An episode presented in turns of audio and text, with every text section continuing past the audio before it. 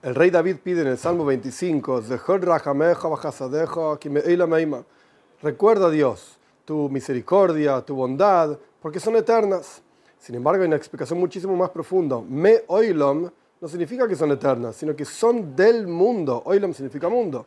Entonces, si leemos de vuelta al versículo, el, el rey David está pidiendo a Dios, recuerda tu misericordia, tu bondad, porque parten, surgen del mundo.